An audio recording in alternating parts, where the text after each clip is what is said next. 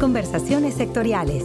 Oportunidades, innovaciones, mejores prácticas, casos de éxito e información relevante para mejorar el desarrollo del sector en la voz de sus protagonistas.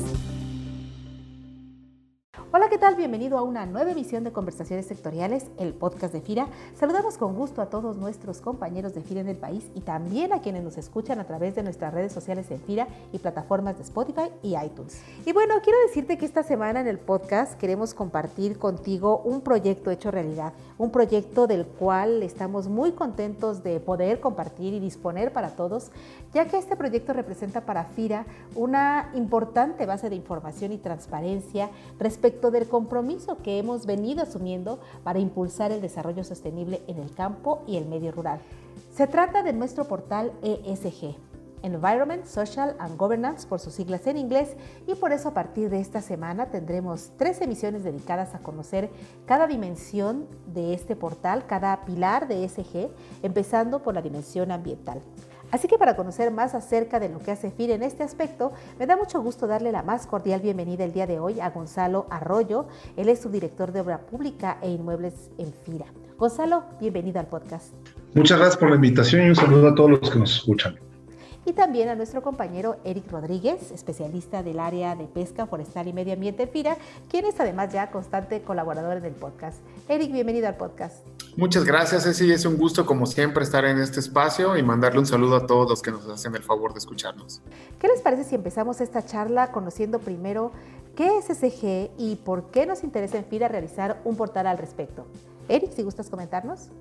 Claro, con mucho gusto. El ESG se refiere a una forma de contribuir al desarrollo sostenible mediante inversiones que toman en cuenta tres factores, el ambiental, el social y el de gobierno corporativo. De ahí que en español se le conoce como ASG también, aunque comúnmente es referido como ESG por sus siglas en inglés. Estas inversiones cada vez son más demandadas por el público inversionista y podemos observar que incluso en sus mandatos están tomando la posición de solo invertir en portafolios que cuenten con una acreditación de ESG. La misión de FIRA, como sabemos, incluye impulsar la consolidación del sector agroalimentario de manera sostenible, por lo que se han implementado diversas acciones, como son la emisión de bonos verdes a partir del 2018, por lo que el contar con un sitio ESG es un paso importante para recopilar todos esos esfuerzos en un solo lugar y consolidar la estrategia de sostenibilidad. Además, este sitio ESG ofrece a nuestros grupos de interés toda la información en un solo lugar con respecto a las acciones que implementa FIRA en materia ambiental, social y de gobierno corporativo, tanto hacia el interior en el manejo de sus instalaciones como hacia el exterior en la promoción de proyectos productivos. Es una gran herramienta que nos permite establecer un mejor diálogo con todo el público interesado. Oye, para quienes aún no han entrado a conocer el sitio, habría que decir que la información se agrupa en tres apartados principales, eh, ambiental, social y de gobernanza. ¿Qué podemos encontrar en el apartado ambiental de este sitio? Primero, si gustan, Eric y posteriormente Gonzalo. Claro, la información ambiental del sitio ESG se divide en cuatro grandes temas, que son cambio climático, recursos naturales, contaminación y gestión de residuos y oportunidades ambientales. La información que se incluye en cada apartado responde a cómo FIRA afronta los principales retos ambientales y cómo se promueve, mediante programas y productos financieros, el aprovechamiento de las oportunidades que existen para disminuir el impacto ambiental del sector agroalimentario. Por mencionar solo algunos temas emblemáticos que se incluyen en el sitio, podemos encontrar los principios de sostenibilidad por los que se guía FIRA, la estrategia de emisiones de bonos verdes, nuestro saldo de cartera de proyectos sostenibles, así como programas especialmente dedicados a apoyar proyectos que ayuden al ambiente como el ProSostenible y el programa de eficiencia energética. Lo mejor es que se incluye tanto información de las acciones y programas como sus resultados a la fecha y en algunos casos vínculos con otros sitios para que puedan consultar mayor información. La verdad, Ceci, creo que podríamos comentar mucho al respecto de estos temas. Sin embargo, voy a intentar hacer un breve resumen, principalmente en qué es lo que estamos trabajando constantemente. En el tema de manejo ambiental lo dividimos en seis grandes rubros. El primer rubro que lo dividimos es materiales, el cual se enfoca a reducir el consumo de papel, a realizar compras sustentables, que todo esto evidentemente se traduce en la cantidad de desechos que genera la institución que nos lleva al segundo punto, que es el manejo integral de residuos. Este se enfoca a modificar los hábitos del personal, de la separación de residuos, reciclaje y el desecho responsable de residuos peligrosos que generamos como institución. Por otro lado, tenemos un tercer punto, que es la parte de inmuebles, que es la que más visible tenemos ante todos los empleados y está enfocado a que todas las construcciones de FIRA sean diseñadas considerando tecnologías y técnicas de construcción amigables con el medio ambiente. Viene un cuarto rubro que es muy relevante, que es el agua, que buscamos no solamente captar agua de lluvia y tratar el agua, sino también usar el, el uso eficiente del agua, vigilar que no haya fugas. Es una labor muy sencilla, se oye muy complicado cuando la gente habla de manejo hídrico y muchas veces a nivel institucional con el simple hecho de identificar una gotera se ahorra infinidad de litros de agua. La energía, pues obviamente, siempre cuando hablamos de energía eléctrica lo tenemos que ver de dos puntos de vista. El primer punto de vista es el uso eficiente de energía.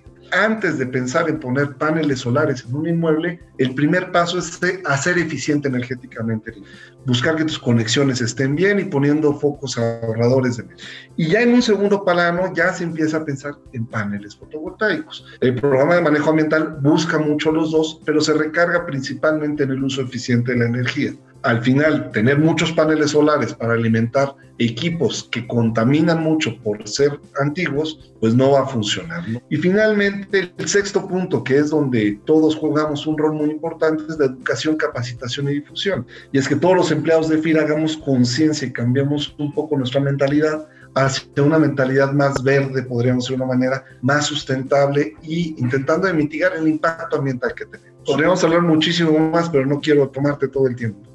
Oye, Gonzalo, esto que nos comentas es bien interesante porque quizás las organizaciones y las personas podemos tener la idea de que invertir en soluciones sostenibles es muy costoso o que tiene que pasar mucho tiempo para desquitar, digamos, la inversión. De acuerdo a tu experiencia en FIRA, ¿qué nos puedes decir en este sentido? Fíjate que es algo muy curioso. Mucha gente al principio pensaba eso y al principio así era. Pero el día de hoy, en una obra, en la construcción de un inmueble, si lo, conceptualizas desde el origen, de una manera sustentable, el incremento puede ser a lo mejor un 10, un 15%. Pero en una operación, el costo se te va al piso. Realmente es marginal lo que te va a costar operar el inmueble.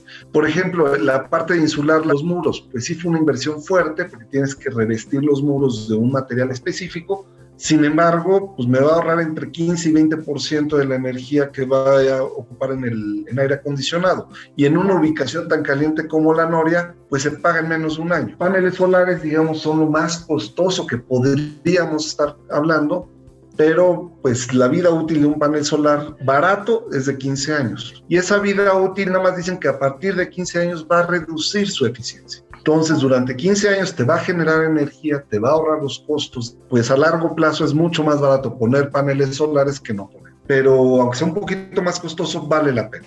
Ahora, ¿ustedes creen que los aspectos ambientales nos importan porque son un tema como de ética y responsabilidad? ¿O estos aspectos ambientales sí tienen un impacto real en nuestros acreditados y en nuestros colaboradores?